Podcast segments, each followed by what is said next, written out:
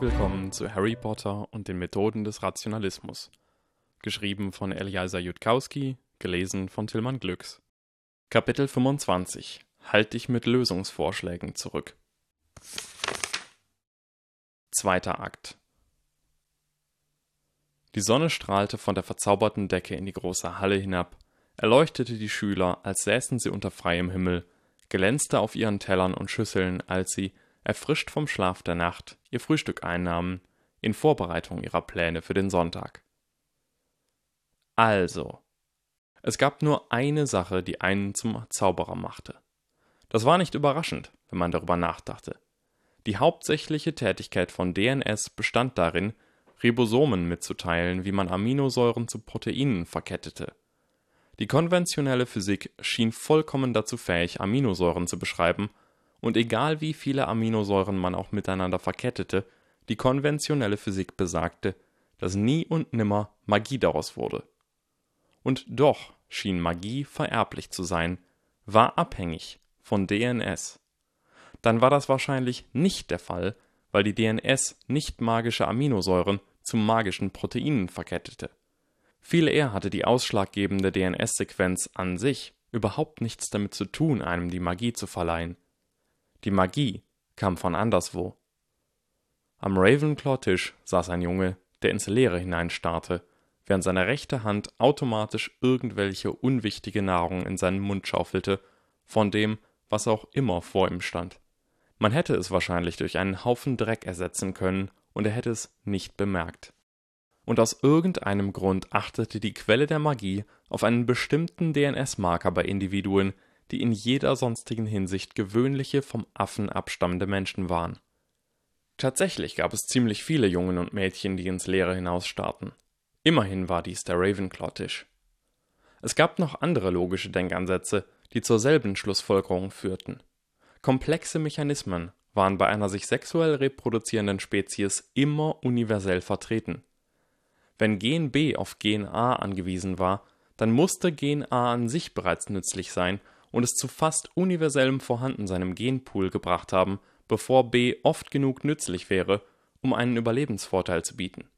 Sobald dann B universell vertreten war, bekäme man eine Variante A', die von B abhängig war, und dann C, das von A' und B abhängig war, dann war B' auf C angewiesen, bis die ganze Maschine auseinanderfiel, wenn man ein einzelnes Teil entfernte.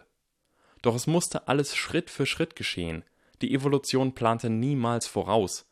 Die Evolution würde niemals B bevorzugen, in Vorbereitung darauf, dass A später universell vertreten sein würde.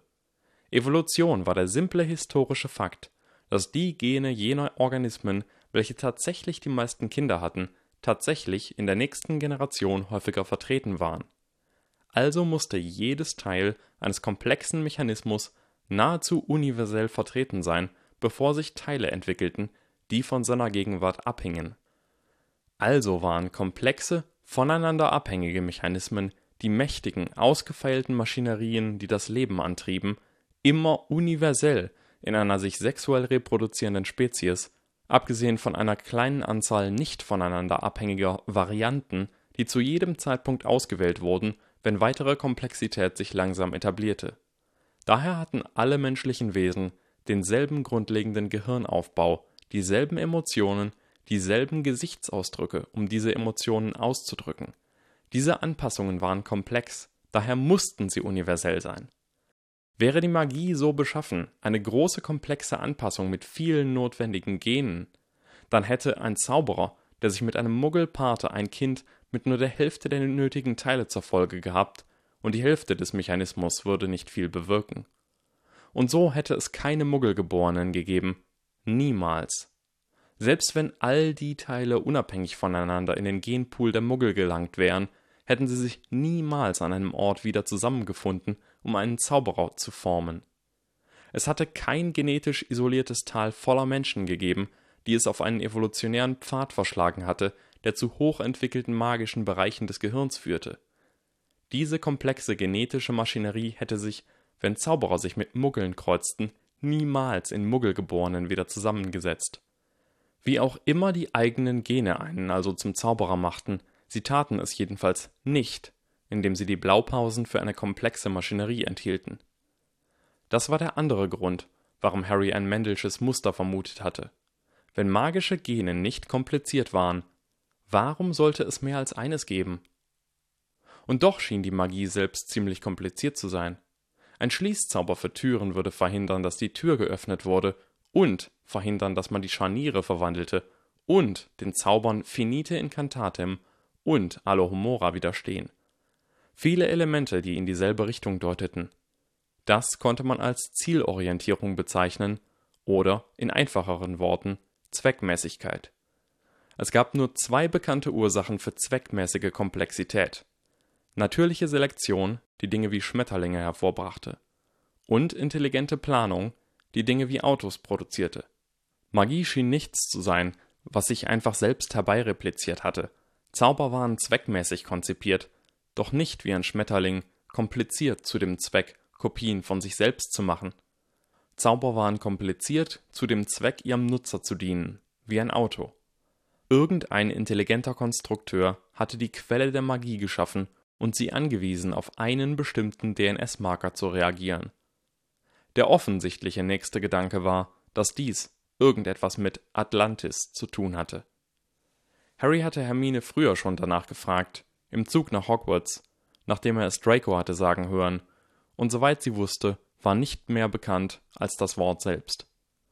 Es mochte eine reine Legende sein, doch es war ebenfalls plausibel genug, dass eine Zivilisation von Magieanwendern, besonders eine aus der Zeit vor dem Interdikt von Merlin, es geschafft haben würde, sich selbst zu vernichten. Daraus folgte logisch, Atlantis war eine isolierte Zivilisation gewesen, die irgendwie die Quelle der Magie erschaffen und sie angewiesen hatte, nur Menschen mit dem atlantischen Genmarker zu dienen, dem Blut von Atlantis.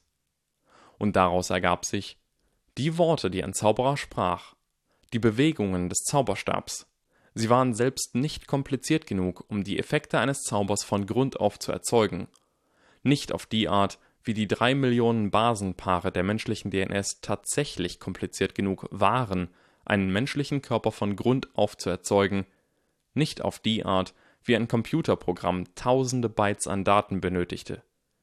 Also waren die Worte und Zauberstabbewegungen nur Auslöser, Hebel, die man zog, an einer versteckten und komplexeren Maschine, Knöpfe, keine Blaupausen und genau wie ein Computerprogramm nicht kompilierte, wenn man einen einzigen Syntaxfehler machte, reagierte die Quelle der Magie nicht, wenn man seine Zauber nicht genau auf die richtige Weise wirkte. Die Kette der Logik war unerbittlich. Und sie führte unausweichlich zu einer einzigen finalen Schlussfolgerung. Die antiken Vorfahren der Zauberer, vor tausenden von Jahren, hatten die Quelle der Magie angewiesen, Dinge nur schweben zu lassen, wenn man sagte Vingardium Leviosa. Harry sackte am Frühstückstisch vornüber, die Stirn ruhte erschöpft auf seiner rechten Hand. Es gab eine Geschichte aus den Anfangstagen der künstlichen Intelligenz, als man gerade erst angefangen und noch nicht begriffen hatte, dass das Problem schwierig war, über einen Professor, der einem seiner Studenten aufgetragen hatte, das Problem des Sehvermögens von Computern zu lösen. Harry verstand langsam, wie dieser Student sich gefühlt haben musste. Das konnte eine Weile dauern.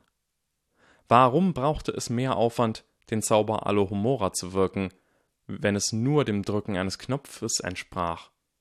Wer war dumm genug gewesen, einen Zauber für Avada Kedavra einzubauen, den man nur durch Hass wirken konnte? Warum verlangte wortlose Verwandlung eine komplette mentale Unterscheidung zwischen den Konzepten von Gestalt und Material. Harry mochte mit diesem Problem noch nicht fertig sein, wenn er Hogwarts verließ.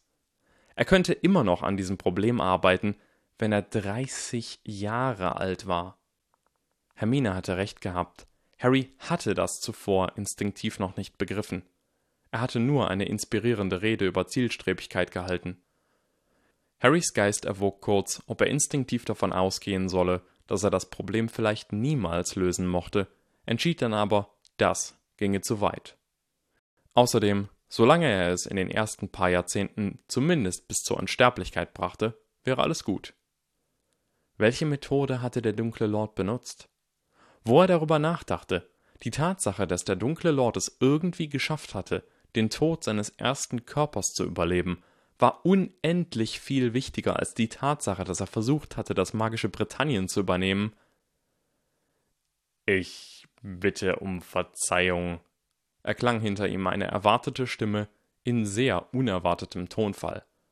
Bei Gelegenheit erbittet Mr. Malfoy den Gefallen einer Unterredung. Harry verschluckte sich nicht an seinen Frühstücksflocken. Stattdessen drehte er sich um und gewahrte Mr. Crabbe. Ich bitte um Verzeihung, sagte Harry. Meinst du nicht, der Boss will dich sehen? Mr. Crabbe sah nicht glücklich aus. Mr. Malfoy hat mir aufgetragen, mich angemessen auszudrücken. Ich kann dich nicht verstehen, sagte Harry. Du drückst dich nicht angemessen aus. Er wandte sich wieder seiner Schüssel mit winzigen blauen Schneeflocken zu und aß geflissentlich einen weiteren Löffel voll. Der Boss will dich sehen, ertönte eine drohende Stimme hinter ihm. Wenn er weiß, was gut für dich ist, dann kommst du besser mit. Na also. Jetzt lief alles nach Plan. Einen Grund, sagte der alte Zauberer. Er zügelte die Wut auf seinem Gesicht. Der Junge vor ihm war das Opfer gewesen und musste sicherlich nicht weiter verängstigt werden. Es gibt nichts, das entschuldigen könnte. Was ich ihm angetan habe, war schlimmer. Der alte Zauberer erstarrte mit einem Mal vor Entsetzen. Harry, was hast du getan? Ich brachte Draco durch einen Trick dazu, zu glauben, ich hätte ihn durch einen Trick dazu gebracht, an einem Ritual teilzunehmen, dem er seinen Glauben an die Blutreinheitslehre geopfert hätte. Und das hieß, er konnte kein Todesser werden, wenn er erwachsen wird. Er hatte alles verloren, Schulleiter. Lange herrschte Stille in dem Büro, durchbrochen nur von den kleinen Puff- und Pfeifgeräuschen der fitzeligen Dinge, die einem nach einiger Zeit wie Stille vorkamen. Meine Güte, sagte der alte Zauberer, jetzt fühle ich mich dumm. Und da habe ich doch glatt gedacht, du könntest versuchen, den Erben von Malfoy zur Umkehr zu bewegen, indem du, sagen wir mal, ihm wahre Güte und Freundschaft zeigst. Ha! Ja klar, als ob das funktioniert hätte. Der alte Zauberer seufzte. Das ging zu weit. Sag mir, Harry, ist dir überhaupt in den Sinn gekommen, dass es womöglich ein wenig folgewidrig sein könnte, jemandes Besserung durch Lügen und Täuschung anzustreben? Ich habe es getan, ohne ihn direkt anzulügen, und da es Draco Malfoy ist, von dem wir hier sprechen, denke ich, das Wort, nach dem Sie suchen, lautet folgerichtig. Der Junge wirkte sehr selbstzufrieden. Der alte Zauberer schüttelte verzweifelt den Kopf. Und das ist der Held. Wir sind alle verdammt. Fünfter Akt. Der lange, schmale Tunnel aus unbehauenem Stein, nur erleuchtet vom Zauberstab eines Kindes, schien sich über Meilen hinzuziehen. Der Grund dafür war einfach. Er zog sich über Meilen hin. Es war drei Uhr am Morgen, und Fred und George begannen den langen Weg durch den Geheimgang, der von der Statue der einäugigen Hexe in Hogwarts zum Keller des Honigtopfes in Hogsmeade führte. Wie läuft sie? sagte Fred leise. Nicht, dass irgendwer zugehört hätte, aber es war irgendwie seltsam, mit normaler Stimme zu sprechen, wenn man durch einen Geheimgang lief. Immer noch kaputt, sagte George. Beide? Oder? Zwischendurch ist wieder einer richtig. Der andere so wie immer. Die Karte war ein außerordentlich mächtiges Artefakt, in der Lage, jedes fühlende Wesen auf dem Schulgelände zu verfolgen, in Echtzeit, mit Namen. Fast sicher war sie während der Gründung von Hogwarts geschaffen worden. Es war nicht gut, dass jetzt Fehler auftauchten. Wahrscheinlich konnte niemand außer Dumbledore sie reparieren, wenn sie kaputt war. Und die Weasley-Zwillinge würden die Karte nicht an Dumbledore übergeben. Es wäre eine unverzeihliche Beleidigung der Rumtreiber, der vier Unbekannten, die es geschafft hatten, einen Teil des Sicherheitssystems von Hogwarts zu entwenden, etwas, das wahrscheinlich von Salazar Slytherin selbst gefertigt worden war und es in ein Werkzeug für Schülerstreiche zu verwandeln. Manche hätten es für respektlos gehalten. Manche hätten es für kriminell gehalten. Die Weasley-Zwillinge glaubten fest daran, wenn Godric Gryffindor es hätte sehen können, er hätte es befürwortet. Die Brüder gingen weiter und weiter und weiter, größtenteils still. Die Weasley-Zwillinge sprachen miteinander, wenn sie neue Streiche durchdachten, oder wenn einer von ihnen etwas wusste und der andere nicht. Andernfalls machte es nicht viel Sinn. Wenn sie bereits über dieselben Informationen verfügten, neigten sie dazu, dasselbe zu denken und dieselben Entscheidungen zu treffen. In früheren Zeiten war es üblich gewesen, wann immer magische Zwillinge geboren wurden, einen von ihnen nach der Geburt zu töten. Bei Zeiten hatten Fred und George den Aufstieg zu einem staubigen Keller erklommen, darin verstreut Fässer und Regale voll seltsamer Ingredienzien. Fred und George warteten. Alles andere wäre unhöflich gewesen. Es dauerte nicht lange, bis ein dünner alter Mann im schwarzen Pyjama gähnend die Stufe zum Keller hinabtrat. Hallo Jungs, sagte Ambrosius Flume. Ich habe euch heute Nacht gar nicht erwartet. Schon alles aufgebraucht? Fred und George entschieden, dass Fred das Reden übernahm. Nicht ganz, Mr. Flume, sagte Fred. Wir haben gehofft, Sie könnten uns bei etwas erheblich Interessanterem behilflich sein. Also, Jungs, sagte Flume ernst, ich hoffe, ihr habt mich nicht geweckt, nur damit ich euch noch einmal sagen kann, dass ich euch nichts verkaufe, das euch wirklich in Schwierigkeiten bringen könnte. Jedenfalls nicht, bis ihr sechzehn seid. George zog einen Gegenstand aus seinem Umhang hervor und reichte ihn wortlos an Flume weiter. Haben Sie das gesehen? sagte Fred. Flume besah sich die gestrige Ausgabe des Tagespropheten und nickte finster dreinblickend. Die Schlagzeile der Zeitung lautete Der nächste dunkle Lord und zeigte einen kleinen Jungen, den die Kamera eines Schülers mit einem ungewöhnlich kalten und grimmigen Gesichtsausdruck eingefangen hatte. Ich fasse diesen Malfoy einfach nicht, schnappte Flume. Hat den Jungen schon auf dem Kieker, dabei ist er erst elf. Der Mann sollte zermahlen und zu Schokolade verarbeitet werden. Fred und George blinzelten synchron. Malfoy stand hinter Rita Kimcorn? Harry Potter hatte sie davor nicht gewarnt. Was sicherlich bedeutete, dass Harry es nicht wusste. Er hätte sie niemals hinzugezogen, falls doch. Fred und George tauschten Blicke aus.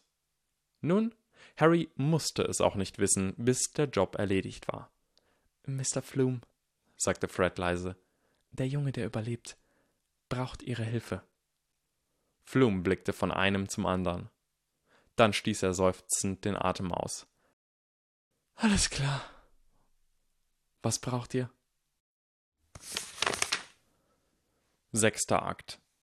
Wenn Rita Kimcorn es auf eine schmackhafte Beute abgesehen hatte, neigte sie dazu, die wimmelnden Ameisen, die den Rest des Universums ausmachten, nicht zu bemerken, und so stieß sie beinahe mit einem jungen Mann mit schütterem Haar zusammen, der ihr in den Weg getreten war.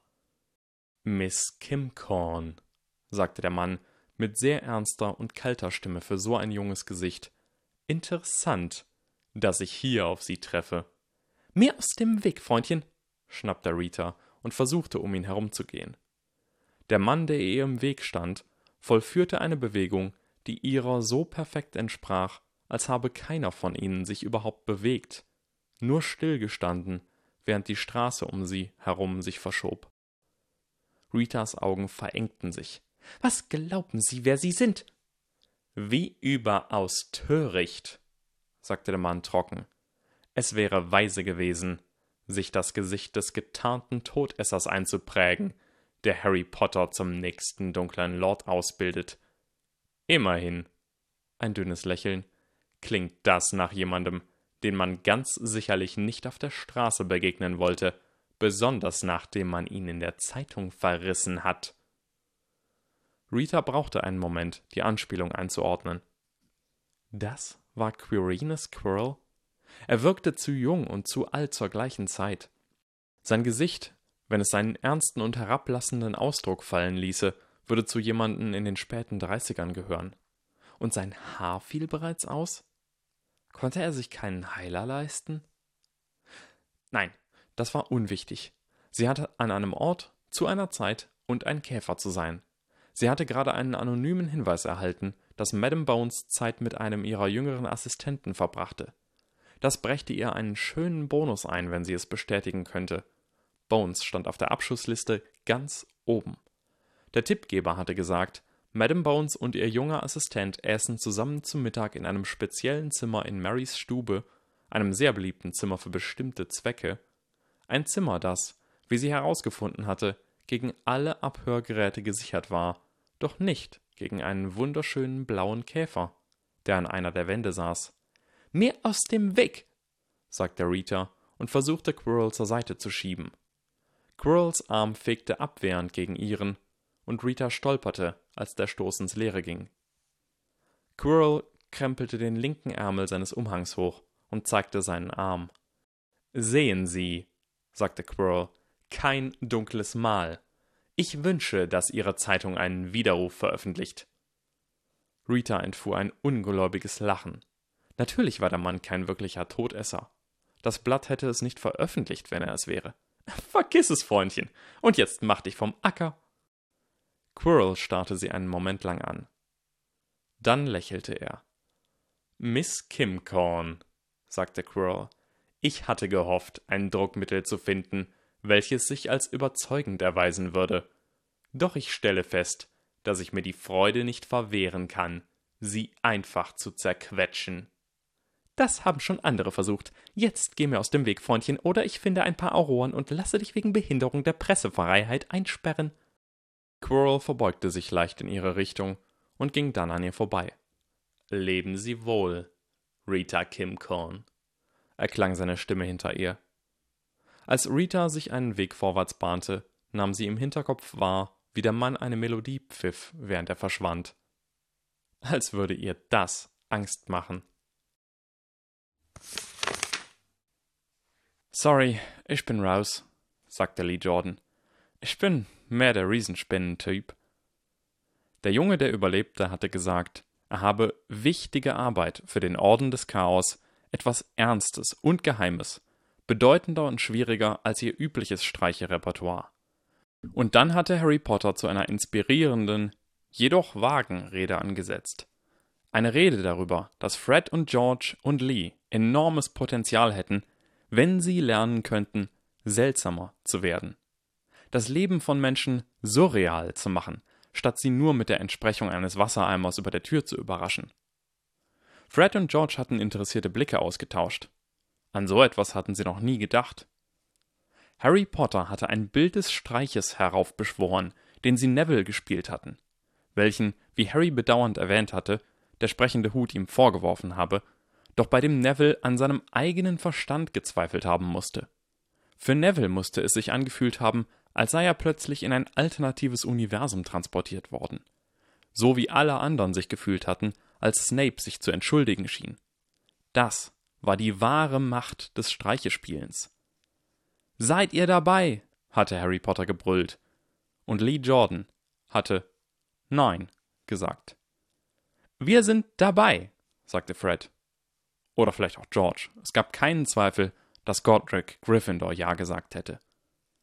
Lee Jordan grinste bedauernd und erhob sich und verließ den verlassenen und mit einem Quietus belegten Korridor, in dem die vier Mitglieder des Ordens des Chaos sich in einem verschwörerischen Kreis zusammengesetzt hatten. Die drei Mitglieder des Ordens des Chaos kamen wieder zum Geschäft. So traurig war es auch wieder nicht. Fred und George würden noch immer mit Lee an Riesenspinnenstreichen arbeiten, genau wie davor. Sie hatten den Orden des Chaos nur ins Leben gerufen, um Harry Potter anzuwerben, nachdem Ron ihnen gesagt hatte, dass Harry Potter merkwürdig und böse sei, und Fred und George entschieden hatten, Harry durch wahre Freundschaft und Güte zu retten. Glücklicherweise schien das nicht länger nötig zu sein, obwohl sie sich da nicht ganz sicher waren. Also, sagte einer der Zwillinge, worum geht's dabei? Rita Kimcorn, sagte Harry. Wisst ihr, wer sie ist? Fred und George nickten stirnrunzelnd. Sie hat Fragen über mich gestellt. Das waren keine guten Nachrichten. Könnt ihr euch denken, was ich von euch erwarte? Fred und George blickten sich an, ein wenig verwirrt. Äh, willst du, dass wir ihr ein paar unserer interessanteren Süßigkeiten unterjubeln? Nein, sagte Harry. Nein, nein, nein. Das ist Riesenspendendenken. Kommt schon, was würdet ihr tun, wenn ihr hören würdet, dass Rita Kimcorn nach Gerüchten über euch sucht? Da war es offensichtlich. Langsam breitete sich ein Grinsen auf Freds und George Gesichtern aus. Selber Gerüchte in die Welt setzen, antworteten sie. Exakt, sagte Harry und grinste breit. Aber das können nicht nur irgendwelche Gerüchte sein. Ich will den Leuten beibringen, das, was über Harry Potter in der Zeitung steht, niemals ernster zu nehmen als die Muggel das, was die Zeitungen über Elvis sagen. Zuerst dachte ich daran, Rita Kimcorn einfach mit so vielen Gerüchten zu fluten, dass sie nicht weiß, was sie glauben soll, doch dann wird sie sich einfach die rauspicken, die glaubhaft sind und mich schlecht aussehen lassen. Was ich also von euch will, ist, dass ihr eine Fake-Story über mich in die Welt setzt und Rita Kimcorn irgendwie dazu bringt, sie zu glauben. Es muss aber etwas sein, von dem hinterher jeder weiß, dass es ein Fake war. Wir wollen Rita Kimcorn und ihre Redakteure täuschen und hinterher soll der Beweis herauskommen, dass es falsch war. Und natürlich, da das die Bedingungen sind, muss die Story so lächerlich sein, wie sie nur sein kann und doch gedruckt werden. Versteht ihr, was ich von euch will? Nicht ganz? sagte Fred oder George langsam. Du willst, dass wir die Story erfinden? Ich will, dass ihr alles übernehmt, sagte Harry Potter. Ich bin gerade etwas beschäftigt, außerdem will ich glaubhaft versichern können, dass ich keine Ahnung hatte, was kommen würde. Überrascht mich. Einen Moment lang zeigte sich ein sehr bösartiges Grinsen auf den Gesichtern von Fred und George. Dann wurden sie wieder ernst. Aber Harry, wir wissen wirklich nicht, wie man sowas macht. Dann findet es raus, sagte Harry. Ich habe Vertrauen in euch. Kein totales Vertrauen, aber wenn ihr es nicht könnt, dann sagt mir das und ich bitte jemand anderen oder ich mache es selbst. Wenn ihr wirklich eine gute Idee habt, sowohl für die lächerliche Story als auch wie ihr Rita Kimcorn und ihre Redakteure überzeugt, sie zu drucken, dann macht weiter und zieht es durch. Aber begnügt euch nicht mit etwas Mittelmäßigem. Wenn euch nichts Hammermäßiges einfällt, sagt es einfach. Fred und George tauschten besorgte Blicke aus. Mir fällt nichts ein, sagte George. Mir auch nicht, sagte Fred. Sorry. Harry starrte sie an. Und dann begann Harry zu erklären, wie man sich Dinge einfallen ließ. Man wusste bereits, dass es länger als zwei Sekunden dauerte, sagte Harry. Niemals nannte man irgendeine Aufgabe unmöglich, sagte Harry, bis man sich buchstäblich eine Uhr genommen und fünf Minuten darüber nachgedacht hatte, der Bewegung des Minutenzeigers nach. Keine metaphorischen fünf Minuten, Fünf Minuten nach einer leibhaftigen Uhr. Und außerdem, sagte Harry mit Nachdruck, wobei seine rechte Hand hart auf den Boden schlug, fing man nicht damit an, sofort nach Lösungen zu suchen. Dann setzte Harry an, einen Test zu beschreiben, durchgeführt von jemandem namens Norman Mayer, der etwas war, was man einen Organisationspsychologen nannte und der verschiedene Problemlösungsgruppen gebeten hatte, ein Problem anzugehen. Das Problem, sagte Harry, waren drei Angestellte, die, drei Jobs erledigen sollten. Der jüngste Angestellte wollte nur den einfachsten Job machen. Der Dienstälteste wollte zwischen den Jobs wechseln, um Langeweile zu vermeiden. Ein Effizienzexperte hatte dazu geraten, der jüngsten Person den einfachsten Job zu geben und der dienstältesten Person den schwersten Job, was 20% produktiver wäre. Einer Hälfte der Problemlösungsgruppen hatte man die Anweisung gegeben, schlagt keine Lösung vor, bevor das Problem nicht so ausgiebig wie möglich diskutiert wurde, ohne welche vorzuschlagen. Die andere Problemlösungsgruppe hatte gar keine Anweisung erhalten. Und diese Leute hatten das Offensichtliche getan und auf die Gegenwart eines Problems mit dem Vorschlagen von Lösungen reagiert. Und die Leute hatten sich in diese Lösungen verbissen und angefangen darüber zu streiten und über die relative Wichtigkeit von Freiheit gegenüber Effizienz zu diskutieren und dergleichen mehr. Die erste Hälfte der Problemlösungsgruppen, denen man Anweisung gegeben hatte, das Problem zunächst zu diskutieren und es dann zu lösen, waren viel öfter auf die Lösung gestoßen, den jüngsten Angestellten den einfachsten Job machen zu lassen und die anderen beiden Personen zwischen den anderen beiden Jobs rotieren zu lassen, was gemäß der Daten des Experten eine Verbesserung von 19% bedeutete. Mit dem Suchen nach Lösungen anzufangen, brachte den Ablauf der Dinge völlig durcheinander, als finge man eine Mahlzeit mit dem Nachtisch an, nur schlimmer. Harry hatte außerdem jemanden namens Robin Dawes zitiert, der gesagt habe, je schwieriger ein Problem sei, desto wahrscheinlicher war es, dass die Leute sofort versuchen würden, es zu lösen. Also würde Harry Fred und George dieses Problem überlassen und sie würden alle seine Aspekte diskutieren und in einem Brainstorming alles zusammentragen, was sie auch nur ansatzweise für relevant hielten. Und sie sollten nicht versuchen, sich eine tatsächliche Lösung einfallen zu lassen, bis sie damit fertig waren, es sei denn natürlich, ihnen fiele zufällig etwas Tolles ein, in welchem Fall sie es für später aufschreiben und dann weiter nachdenken konnten. Und er wollte von ihnen mindestens eine Woche lang nichts darüber hören, es würde ihnen nichts einfallen. Manche Leute verbrachten Jahrzehnte damit, sich Sachen einfallen zu lassen. Irgendwelche Fragen? sagte Harry. Fred und George starrten sich an. Mir fallen keine ein. Mir auch nicht. Harry räusperte sich leicht. Ihr habt noch gar nicht nach eurem Budget gefragt. Budget? dachten sie. Ich könnte euch die Summe einfach sagen, sagte Harry. Doch ich denke, das wird inspirierender sein. Harrys Hand tauchte in seinen Umhang hinab und brachte zum Vorschein. Fred und George fielen beinahe um, obwohl sie bereits saßen. Gebt es nicht aus, nur um es auszugeben, sagte Harry. Auf dem Steinboden vor ihnen glitzerte eine völlig lächerliche Menge Geld. Gebt es nur aus, wenn die Hammermäßigkeit es verlangt, und was die Hammermäßigkeit verlangt, das scheut euch nicht auszugeben.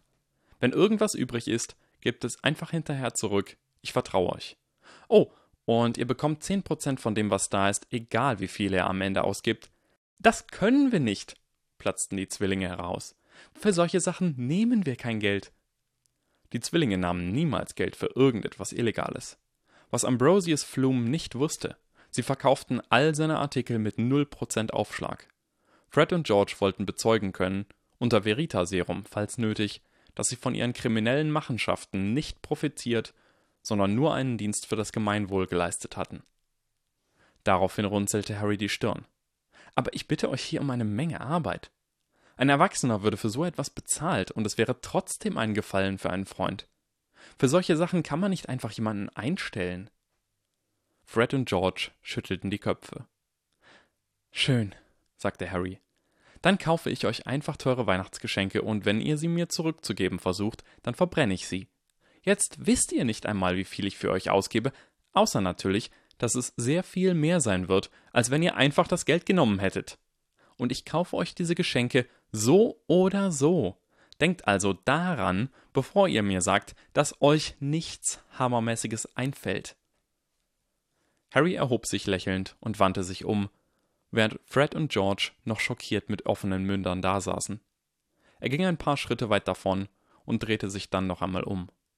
Oh, und eine letzte Sache noch, sagte Harry. Lasst Professor Quirrell daraus, was ihr auch vorhabt. Er mag keine Publicity. Ich weiß, es wäre einfacher, die Leute dazu zu bringen, merkwürdige Sachen über den Verteidigungsprofessor zu glauben, als bei jedem anderen, und es tut mir leid, euch so in die Parade fahren zu müssen. Aber bitte, lasst Professor Quirrell daraus. Und Harry wandte sich erneut um und machte ein paar Schritte, blickte ein letztes Mal zurück und sagte leise Danke und ging. Es gab eine lange Pause, nachdem er gegangen war. Also, sagte einer.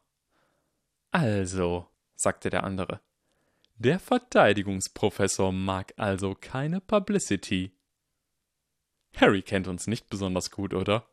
Nein, tut er nicht. Aber wir nehmen sein Geld natürlich nicht dafür. Natürlich nicht, das wäre nicht richtig. Um den Verteidigungsprofessor kümmern wir uns selbst. Wir bringen ein paar Gryffindors dazu, Kimcorn zu schreiben, sein Ärmel sei im Verteidigungsunterricht hochgerutscht und sie sahen das dunkle Mal. Und er bringt Harry Potter wahrscheinlich alle möglichen furchtbaren Sachen bei. Und er ist der schlechteste Verteidigungsprofessor, an den sich irgendwer in Hogwarts erinnern kann. Er bringt uns nicht, nur nichts bei. Er verdreht auch alles ins komplette Gegenteil. Wie das eine Mal, als er behauptet hat, man könne den tödlichen Fluch nur mit Liebe wirken, was ihn ziemlich nutzlos machen würde. Der gefällt mir. Danke. Ich wette dem Verteidigungsprofessor auch. Er hat schon einen Sinn für Humor. Er hätte uns nicht so genannt, wie er es tat, wenn er keinen Sinn für Humor hätte. Aber werden wir Harrys Job wirklich hinbekommen? Harry sagte, wir sollten das Problem diskutieren, bevor wir es zu lösen versuchen. Also machen wir das. Die Weasley-Zwillinge entschieden, dass George der Enthusiastische sein sollte, während Fred den Zweifler spielte. Es scheint alles sehr widersprüchlich, sagte Fred. Er will, dass es lächerlich genug ist, dass alle Kimcorn auslachen und wissen, dass es nicht stimmt, und er will, dass Kimcorn es glaubt. Wir können nicht beides auf einmal machen. Wir werden ein paar Beweise fälschen müssen, um Kimcorn zu überzeugen, sagte George. War das eine Lösung? sagte Fred. Sie dachten darüber nach. Kann sein, sagte George, aber ich denke, wir sollten das nicht so eng sehen, oder? Die Zwillinge zuckten hilflos mit den Schultern. Nun, dann müssten die gefälschten Beweise gut genug sein, um Kim Korn zu überzeugen, sagte Fred. Schaffen wir das wirklich allein? Wir müssen es nicht allein machen, sagte George und deutete auf den Haufen Geld. Wir können andere Leute anheuern, um uns zu helfen. Die Zwillinge blickten nachdenklich drein.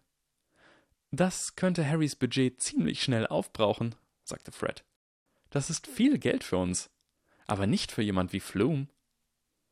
Vielleicht geben die Leute Rabatt, wenn sie wissen, dass es für Harry Potter ist, sagte George. Aber das Wichtigste ist, was immer wir tun, es muss unmöglich sein. Fred blinzelte. Was meinst du mit unmöglich? So unmöglich, dass wir nicht in Schwierigkeiten kommen, weil keiner glaubt, wir hätten es durchziehen können. So unmöglich, dass sogar Harry daran zweifelt. Es muss surreal sein. Die Leute müssen an ihrem eigenen Verstand zweifeln. Es muss besser als Harry sein. Freds Augen wurden weit vor Erstaunen. Das kam zwischen ihnen manchmal vor, aber nicht oft. Aber warum? Es waren Streiche. Es waren alles Streiche. Der Kuchen war ein Streich. Das Erinner mich war ein Streich. Kevin Entwistles Katze war ein Streich. Snape war ein Streich. Wir sind die besten Streichespieler in Hogwarts. Sollen wir einfach kampflos aufgeben? Er ist der Junge, der überlebte, sagte Fred. Und wir sind die Weasley-Zwillinge. Er fordert uns heraus. Er sagte, wir könnten tun, was er tut. Doch ich wette, er glaubt nicht, wir könnten jemals so gut sein wie er. Er hat recht, sagte Fred ziemlich nervös. Die Weasley-Zwillinge waren sich manchmal nicht einig, selbst wenn sie genau die gleichen Informationen hatten, doch jedes Mal, wenn es vorkam, schien es unnatürlich, als müsse einer von ihnen etwas falsch machen. Es ist Harry Potter, von dem wir hier sprechen. Er kann das Unmögliche vollbringen. Wir nicht? Doch, können wir, sagte George. Und wir müssen noch unmöglicher sein als er. Aber das würde Godric Gryffindor tun. Damit war es besiegelt, und die Zwillinge wurden wieder, was immer es auch war, das normal für sie war. Okay, dann lassen wir uns was einfallen,